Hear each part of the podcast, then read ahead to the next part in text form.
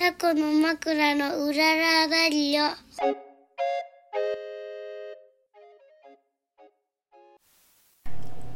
はい始まりました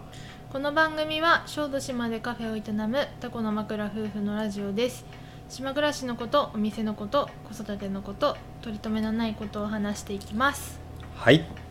本日は10月30日月曜日、もう10月も終わりますそしてうん私、ちょっとね声がお聞き苦しいかもしれませんがようやく、えー風邪かな風邪が治りうん声も戻り始めているのですがはいまだ声が枯れています先週1週間山本さんは風邪でそう私はちょっと腰痛くなっちゃってぎっくり腰気味みたいなそうそうで、まあ、ちょっ と私腰弱いんだけど、うんちょっとこれは動いたらやばいってなって、はい、まあほん焼き菓子の仕込みはもうせず、うん無理せずね無理せずお互い無理せずはい、あのー柿を剥いてました、そう僕は本当はねうんなんか友達があの年末ぐらいで島を離れるっていうからその友達とうんああのカヤックキャンプ行こうってあそうだそうだうんうんってでもめっちゃ楽しみにしてたんだけど、うん天気もすごい良かったよねそう予な定の日もうね穏やかで、うんもうカヤックにぴったりだったんだけどうんキャンプにもぴったりだったんだけど、うんこんな体調になってしまい、うんうんちょっと申し訳ないけどもうキャンプは無理だから一日ツアーだけにしようって言ってそうやっぱ一日ツアーは無理しかごもめんなさいそねのちょっ前の日とも、うん一応友達がさ、うん泊なんかまあったっりけ山本さんの友達トシさんが泊まりに来ててさ、あそれでキャンプしようキャンプカヤックしようって言わ早れたんくだしようってその前の日も一応火薬の予定入ってたんだけうど、そうなんだよ、もうそれだったらもうそれやっちゃったらさ、うん、もう体調どんどん崩れると思っやわらかうんてそれもやめてさらに、うんそうなんうんでもそれでねうんもう久々よあの、もうカヤックキャンプどうしてもやりたいと思ったからやりたい、うん、やりたそうだったもんねまあ久々に風邪薬というものを飲んでみたんですようんそうそうそそうれで治るかなと思ってうん、それがバカだったこれはね、うん、本当にもうな数十年ぶり数十年ぶり十数年ぶりかな飲んだんだけど、うんうんなんかやっぱり熱を出して治すのがやっぱ一番いいわうんそうだねなんかねうん中途半端にうん熱をなんか下げてるのかなわかんないけどうんそしてもう悪化が悪化しちゃったしなんかタラタラそとうなんだよねだからな聞いてたこね治りが悪くなっちゃった悪かなんかちょっとこう咳が辛いとかだったら、うんもう病院で咳薬だけもらってそうだね熱は出した方がいいかもしれないそうだ熱ってねうん本当に野口生態から風結の構ま紅あ葉ね、見てるけど、うんガッとこう熱を出すことでこう菌を殺して、うんうんそして一気に治りもう良くなるよねなそるの後すっきりするんだけそどうそうそれができなかった今回はうんもう反省、うん反省だ反省ねですみんなにご迷惑かけました、ね申しせっ訳なかいく楽しみにしてた皆さんごめんなさい、でも干し柿はいっぱいできたね、そうそうそう干し柿ねうんこれもねあのー季節のもので待ってくんないんだよねこういうのってね干し柿ほんとはねどんどん売れてっちゃうからね、そうでちょうどね今までやっぱ半袖でもいいぐらいの暑かったでしょ、うんうん秋だけどちょうどあごめんなさい蚊がうんちょうどちょっとパッとこうす寒くっていうかねうんうん朝夕、急にグッと増えたから、うん今だって思ってうんうん撮ったよねこれねやりましたそ今う今朝数えたらはだいいたい250ぐらいやったかな、ね一日で、そうこういうのって本当に近所の人が今年は柿豊作だったみたいで、うんうんうんコンテナ一杯をね取ったやつあるけどうんもらってくんないみたいなのとか、うんうんうんその時になあのゆゆずじゃないすだちもねそうですねここもこん終わりの段ボール一杯持ってきてとか、うんあとはその時にまたす近所のおじちゃんが釣り好きのおじさんがうん「アジ釣ったけどいるか?」って言って30匹40匹とあかー秋だねもらったりとかねうん忙しいのがさ追加追重なるんだけど、秋は重なるねそこでもうさもうんいらんって言っちゃうと、んもうじゃあ次の日からももらまあ待ってこないかもしれないしさ、うんうん何かしらもらう時はもうありがたくそうだね全ていただけと、うんうんそういうのがうちのねまあ、教訓ですよ田舎のある田舎あるあるだけどねうん「ISES」とか言っちゃうともうんう、うん、ね次はないからねそして今でも綺麗だねこの干し柿かわいいオレンジ私オレンジも好きだからさ、はいあのーまあ11月後半になったら、うんシュトーレンの予約が始まるうんうん制作も予約も始まるわけですよ、はいはい一昨年のシュトーレンに干し柿入れてたんだけど去年は干し柿あんまりいっぱいやらなかったからうん入れなかったのね、はいはい今年はまあ入れたいなと思いましてうんうん自家製干し柿をうんラムかなんかにつけるのうーんそう今ちょっと考え中ああ、うまんあ、とにかくうん作り作ったやつを使っうんてそうそうそれも入りますなはいいいじゃないですか島の恵みのシュトーレうんンねもうちょっとやった方がいいかな干し柿あーえうんまあね、うんあれ足りないかもばしれないなうんいいけどうんまあ柿もまだあったけどうんそうだね、うんそうそうそうまあそんな感じで、は秋の秋はねお仕事は忙しい、お忙しうい、んね、まあ、楽しいよねうん、楽しいっすよ楽しんでやんなきゃそうだねうちはい楽しいよ、僕も結構好きよ このなやっぱりうん、こう吊るしてるのを見る見てああ綺麗っていう感じそうだねだね綺麗だよね、うんすだれそうだね柿のすだれ、ガーラントうん、色もねちょっと好きだしう、んいいようん食べても美味しいしそうそう、あなたはもうすもう食べたい食べたい言ってるけどそう柿はあんまり食べないんだけど干し柿はすごい好きみたいでそうねうん食べたいって言ってる、 はいやいや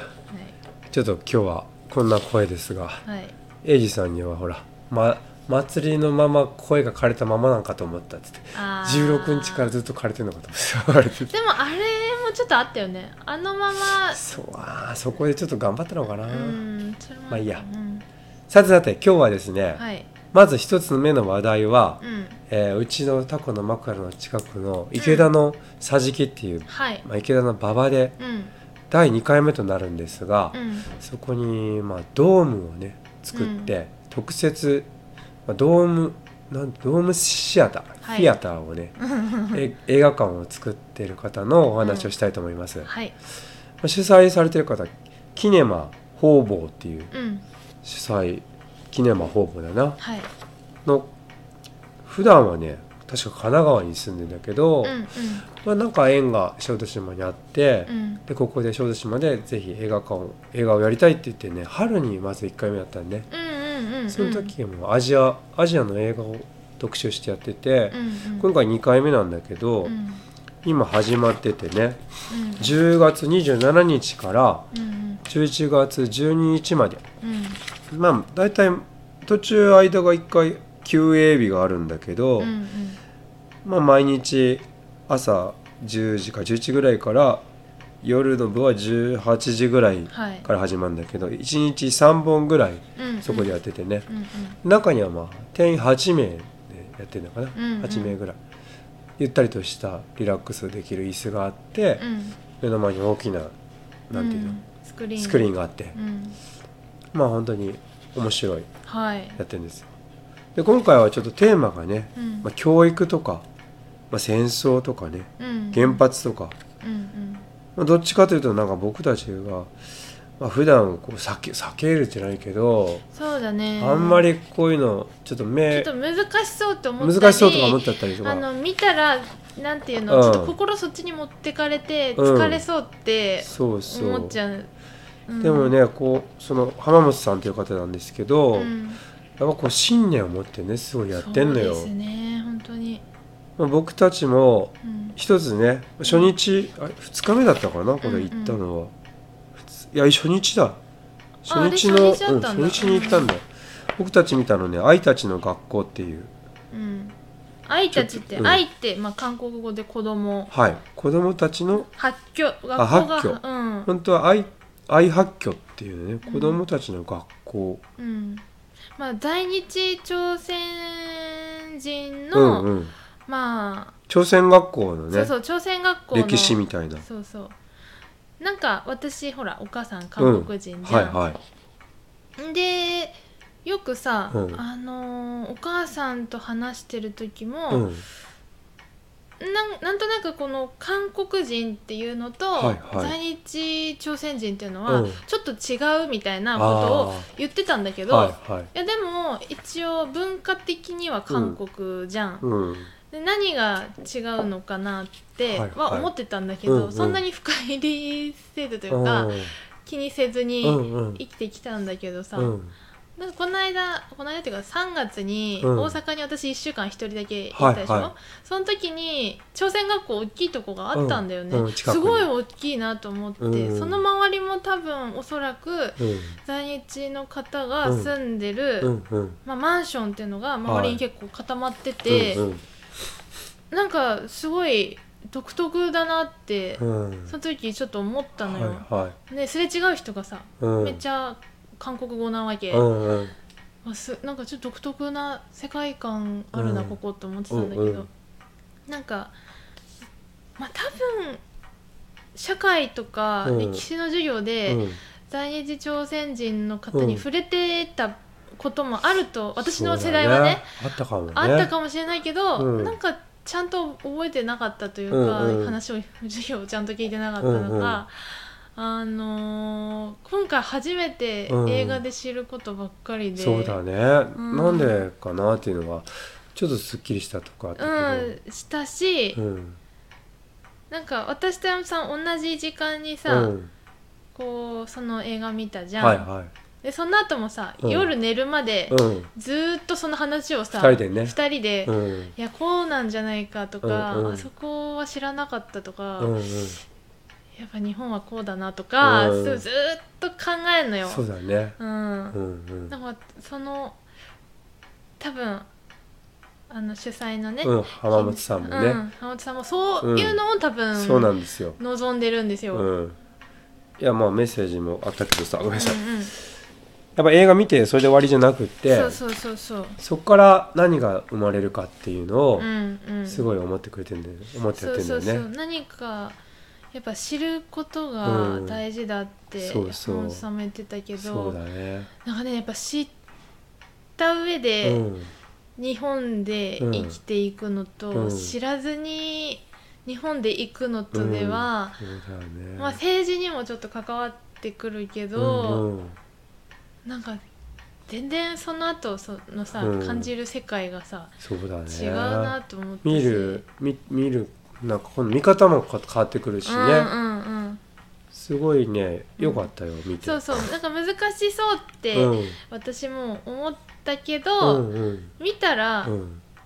すごいなんだろうな見てよかったなって思うそうだねうん思ったようんそうそうやっぱりここもね書いてるけど、うん浜本さんもっともっとこうね僕たち思ったのはこのパンフレットにうん、浜本さんの思いをねそうそうもっと書けばいいと思ったんだけどそうそうここに書いてるのはやっぱりさ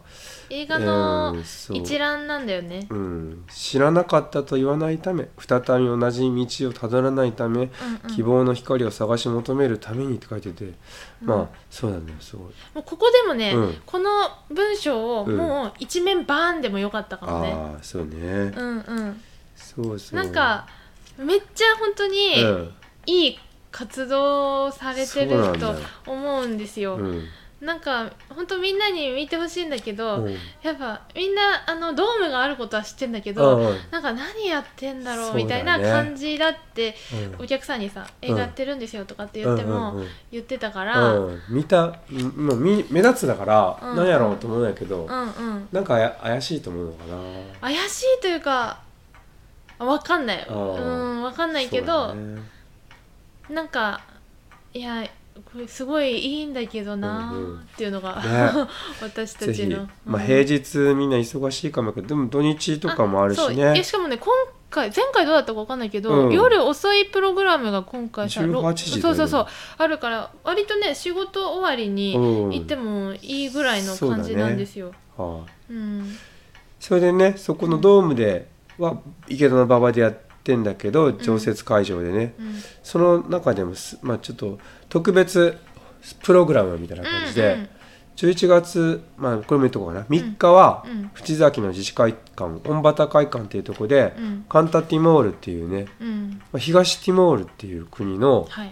まあ、インドネシアからすごい侵略をずっと受けてたんだけど、うんまあ、独立まですごい大変だったんだけどカンタティモールの人は、うんその、まあ、反反撃っていうかすごい、はいまあ、反反対のこう活動をなんどうやったか一回僕見たんだけど、うんまあ平和平和へのまあ活動だよね、そういうのをカンタティモールの人たちのあ東ティモールの人たちの、まあ、いろんな侵略を受けたことの話とか、うんうんどういうふうにそれをまあなんかこう対応していったのかとか、うんうんまあ、歌とか踊りとかも結構出てきたかな、うんうんうんそれあとまあ子供たちのキラキラした顔とか出てきたりとか、うん結今構日覚えてる音んだけ楽どもテーマになってるからうん、さそうだねうんそれか作った監督さん広田夏子さんっていう監督さんを呼んでの上映がね、うんそうなのあるんだようんこれもぜひ行ってほしいですうち僕らちょっと友達来ちゃってそこの日はい用事があるって行けないんだけど、うんうんまあ、山本さんは、うんその東ティモールのコーヒーも、そあのう使ってんだ使ってるから、ちょっと思い入れあるのとそうそう昨日友達に話したら、うん題名は知ってるって言ってたからあーうん結構ね、うんあの有名なそういうドキュメンタリー映画でそうだね近年の中では、うん結構有名な作品そうだよん、だと思います。うん、時間があったらね本当東ティモールのコーヒーとかを振る舞ったりしたかったんだけど今回ちょっとここは、まうあ、ん紹介しかできないんだけど、うんうんそして11月5日の日曜日には、うんタコの枕でうん今度、まあ、ホールプログラムがあります。はい、で一つまあ3つの3部に分かれてんだけど、うん朝11時からはう、んマルキ・イリさんっていうイリさんだよね多分マルキ・シュントシさんだっけシュンさんあれイシイリだったかな まあそのとにかくその人たちの絵を描いてんだけど、うん沖縄戦の絵をはいその絵を描いてる感じのやつをドキュメンタリー映画にしてんだけど、うんうんそれがねえーっとあるうんうんそしてそれでお昼はねうんうんお昼も先に言っていいかあなそして、うんその後にお昼休憩挟むんですうんよ、そううん、その時はその時にうん私、今ちょうどね山形里芋っていううか、ん芋煮芋煮会っていうのを山形県民は、うんあの河原でやるんですよ、そうですあのね毎年ね、うん里芋が取れる時期に、うんその芋煮とあの羽釜で炊いたご飯うんでちょっとお昼も、まあ、有料ですが、うん用意してます芋煮定食芋煮定食はい、これがねちょっと話が芋煮がめちゃ美味しいの よ本当あの僕里芋ってね、うんそんな好きじゃなかったの、うんうんそうだ島ねの里芋は私好きだけどねまあホクホクしてるって感じかな島のやつは、うんうんうん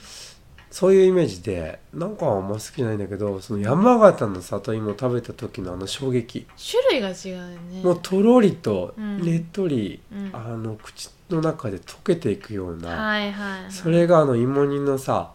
まあ、要はすき焼き風だよねなんかこう、うんすき焼き汁みあ味うたいんな違うそれはちょっと山形の人が聞いたらうんあってなって違るうか全も然違ってる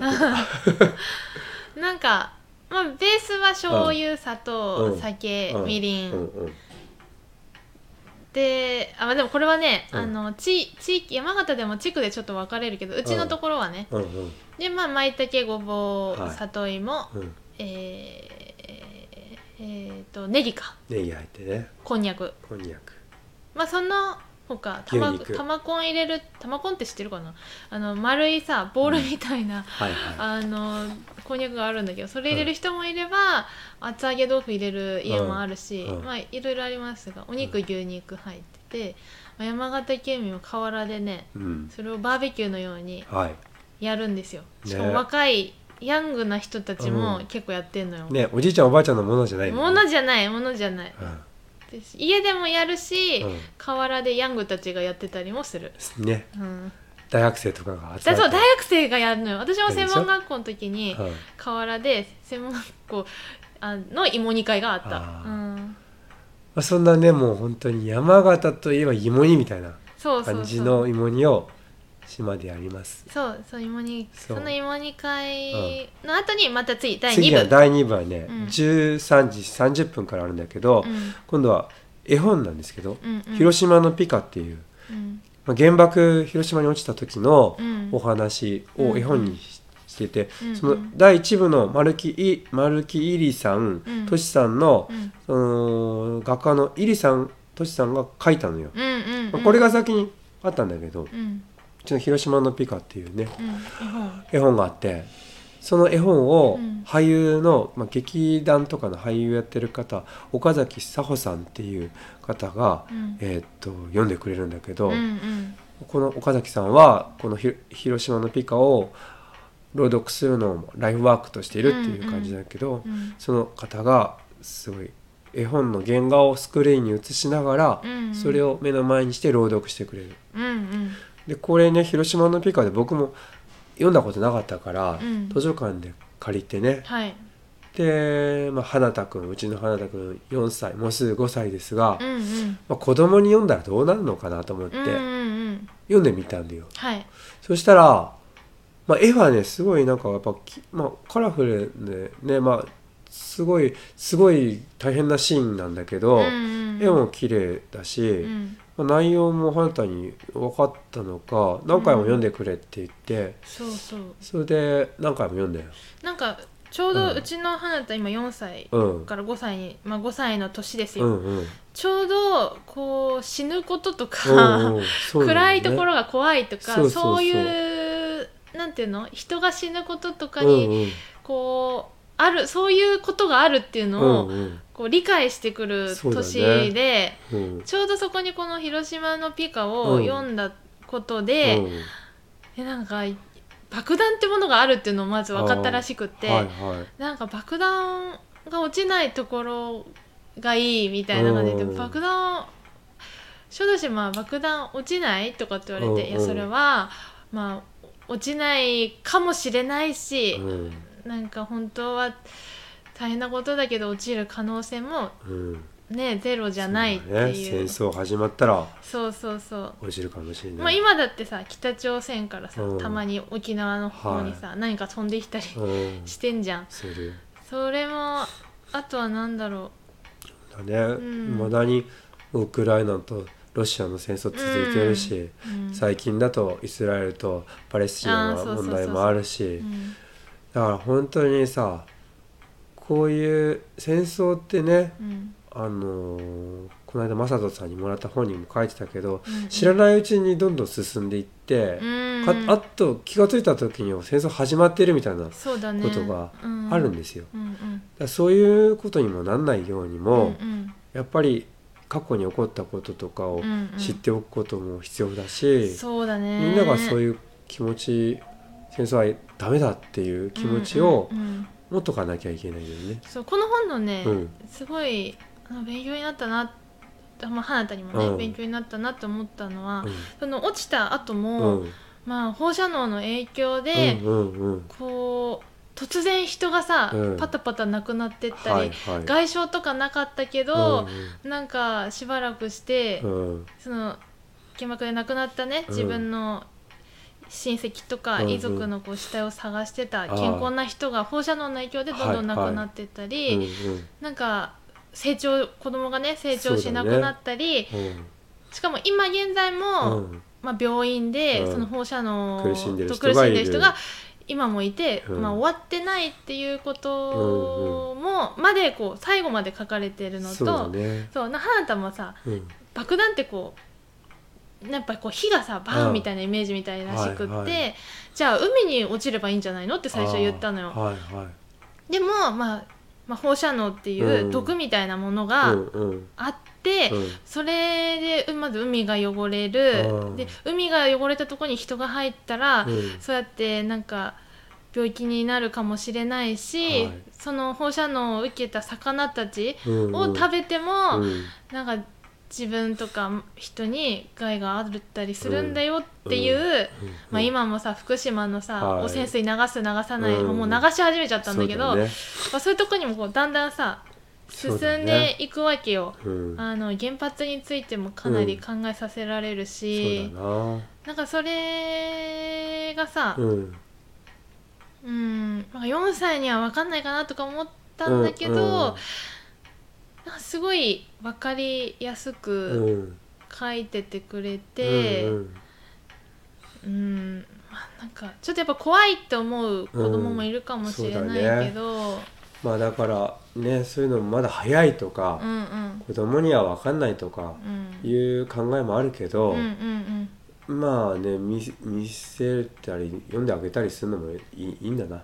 そうだねまあうん絵本っていうのが今一うん番ファーストステップにそうだねいいかなとはう思う、ん、そうそうそうそうそうまあ実際朗読会暗い中で多分やるかもしれないから、うん、花田がどんな風になるかはちょっと分かんないんだけど、うんうんまあでもそしたら、まあ、途中でね、うん怖くなったら出るも別にそうだねいいしう,、んううんんまあ大人の方はねまずはそうだねうそうだね、うん若い世代そうにもぜひ見てほしいもう若い人だね本当おじいちゃんおばあちゃんはそういうのまあ、うん、見てもいいけど若い人に見てもらいたいそうだね、うんもうおじいちゃんおばあちゃんはそれ知ってる世代だからさ、うんもうそれその方々は今からはどんどんなくなってっちゃうし、そうそうそう知らない世代を見る、うん知らない世代が見るべきだねそうだねそうそうまあそんなんでそう広島のピカねあってうんうんさらにまた休憩を挟んで今度15時15分からは「うんこんばんはこんばんは」っていうねこれはね確かねこうのん朗読される方の旦那さんが関わってたのかなうんうんこれは夜間学校東京都墨田区にあるうん中学校の夜間学校が舞台になってて、うんいろんな年齢国籍いろんな人たちがうんまあ学びに行っている夜間学校はいのドキュメンタリー映画になってます。ちょっとそれもうん、気になってはいたからそうだねう。んまあ一日通しでもいいし、うんうんうんほんと朗読会だけでもいいし、うんうん投資だとね終日鑑賞券2,000円はい大人の方は、まうんあ、小学生以下も無料うんうん高校生中学生は500円うんうんになってあ500円は鑑賞料かなで一般の方でそれぞれ1個ずつ見たかったら1,000円でうん朗読会は1,000円の中に、えーワンドリンクも含まれてる、はいだから500円まあ500円までか1,000円でワンドリンク付きってなってます、うんはいで芋にはまた別途ベッド別途ですねうんうんはいあまあ芋煮だけ食べたいって人もまあね、まあ芋煮だけ食べたいっていう方も、うんうんまあ、ぜひよかったら来て、まあ一応外でうん、やるからねやってるよ予定ですうんそうできれば、まあ、ぜひともこの朗読会にそうだね来てほしいですはいはいそしてまだあの馬場の方でも映画やってるから、うんうんぜひぜひ来てください、まあ、僕うちがあの主催なわけじゃないけど 主催のちょっとうんうん浜松さんを応援したいのもあって、そうですねね今回会場となっております、はいそしてじゃあ最後最後はいまあちょっと軽めにいいんじゃ軽めにじ ゃあうん、あの一応11月からちょっと営業形態が変わります、今も、うんまあ、金土の予定でやってたけど、はい最近金曜日できてなくて、はいはい土曜日だけずっとやってたんだけど、うんまあ、ちょっと11月はさ、うんあのーまあ、ちょっと試験的な感じもあるんだけど、はい1週う間ん連続営業、要はう1週間のうちあ1か月のうちのはい何週目かをはい月曜日から日曜日やるはいみたいな、 7日間連続そ営うそう業そうやるみたいな感じにしようかと思ってます、11月はとりあえずはい20日から、 11月20日うんうんえっ、と20日月曜日からはい26はい日曜日まで、はいで間に23日祝日を挟むんですが、い勤労感謝の日で、うねんうんこの日は吉田であーちそょうっとだアウトドアイベントこれもまたおいおいそうだ言うねけど、ちょっとそこに出店するので、うんその日以外は、うんえっと月火水、うん金土日うんうんはカフェで営業しようと思ってます、はいはい、あのしかも11月はねうん例年私クリスマスケーキをうん11月24日に予お約ー開始するっていうのがはいはいあるので、うんあのそれもあんの今年今年もだから11月うん24日にクリスマスケーキ、夜8時これはもう毎年決まってるほからあの常みん連なの方ド々キドキしちゃうやつでしょ 常連の 方々今年もよろしくお願いしますうその11月24日 んに、まあ、クリスマスケーキの、うんえー、と予告開始はいと予約開始と11月20日に一応シュトーレンの、えっと販売予約もはい受付は、に20時からこれもほう一応個数に限りはあるはい、たくさん作るけどうん、ので、ねまたよろしくお願いします、まあそんな感じで、まあ、い毎週営業勤労してたのを、うんちょっと月のどこかで1週間営業しようっていうそうだまあ集中してうんお菓子を作そうるだねようにしたいのと、まあ、うんうちらもこれから小麦植えたそりうなんさだよ12月12ぐらいを予定してるけどね一応、うんなんか、まあ、うん宿もあるうし、んまあ、やりたいこともいいろいろポンポン出てきちゃうからそうだねそうゆとりをちょっとうん持たせて、そうねゆとりあるかわかんない、ま あ、でも11月12月はやっぱ忙しいんだけど、うんお菓子の時期だからね、はい、まあそんな感じでうん、やっていこうかなと思ってます、はいまあえっ、と営業日とかはやっぱり最新情報はインスタグラムうんインスタグラムでちょっとチェックしてみてくださはいいははい、い今日はこんなところではい終わりましょうかはい、こんな声でしたが今日もお聞き来てお聞きくださ りお聞き、うんありがとうございましたありがとうございました早く直します、ねさようならさようなら